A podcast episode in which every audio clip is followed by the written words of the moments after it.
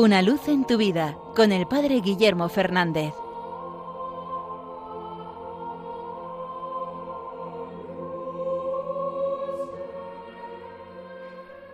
Saludos hermanos de Radio María. Si alguno ha tenido la experiencia de trabajar cara al público, en una tienda o, en un puesto de información o atendiendo a gente que venía a algún trámite, sabe que es un trabajo ciertamente difícil, porque a veces las personas no son todo lo amables que deberían, ni todo lo pacientes, y vienen con exigencias, o tienen malos modos, o pagan otros problemas pues con el que tienen delante, que quizás no tienen nada de culpa. En esto, como en todo, la vida de los santos siempre puede ser algo que nos ilumine y que nos ayude a mejorar nuestras relaciones y nuestro trato con los demás. Y para esto hay un santo que me parece especialmente valioso.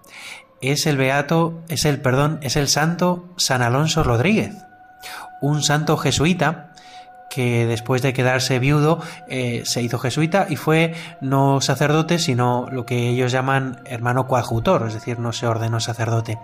Y le encargaron ser el portero de uno de los colegios, el colegio que tenían en Mallorca. Allí él pues atendía a todas las personas que venían a pedir o que venían a consultar con algún padre o que venían buscando algún tipo de ayuda. Y allí se encontraba con personas de todo tipo, más agradables o menos. Pero él mismo cuenta que se propuso ver a Jesús en cada visitante que llegaba y tratar muy bien a Jesús que llevaba que llegaba a su puerta disfrazado de prójimo.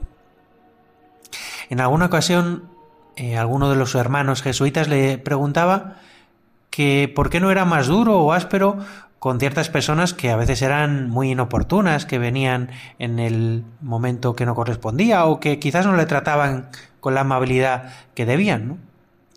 Y San Alonso Rodríguez respondía, es que a Jesús que se disfraza de prójimo nunca lo podemos tratar con aspereza o con mala educación.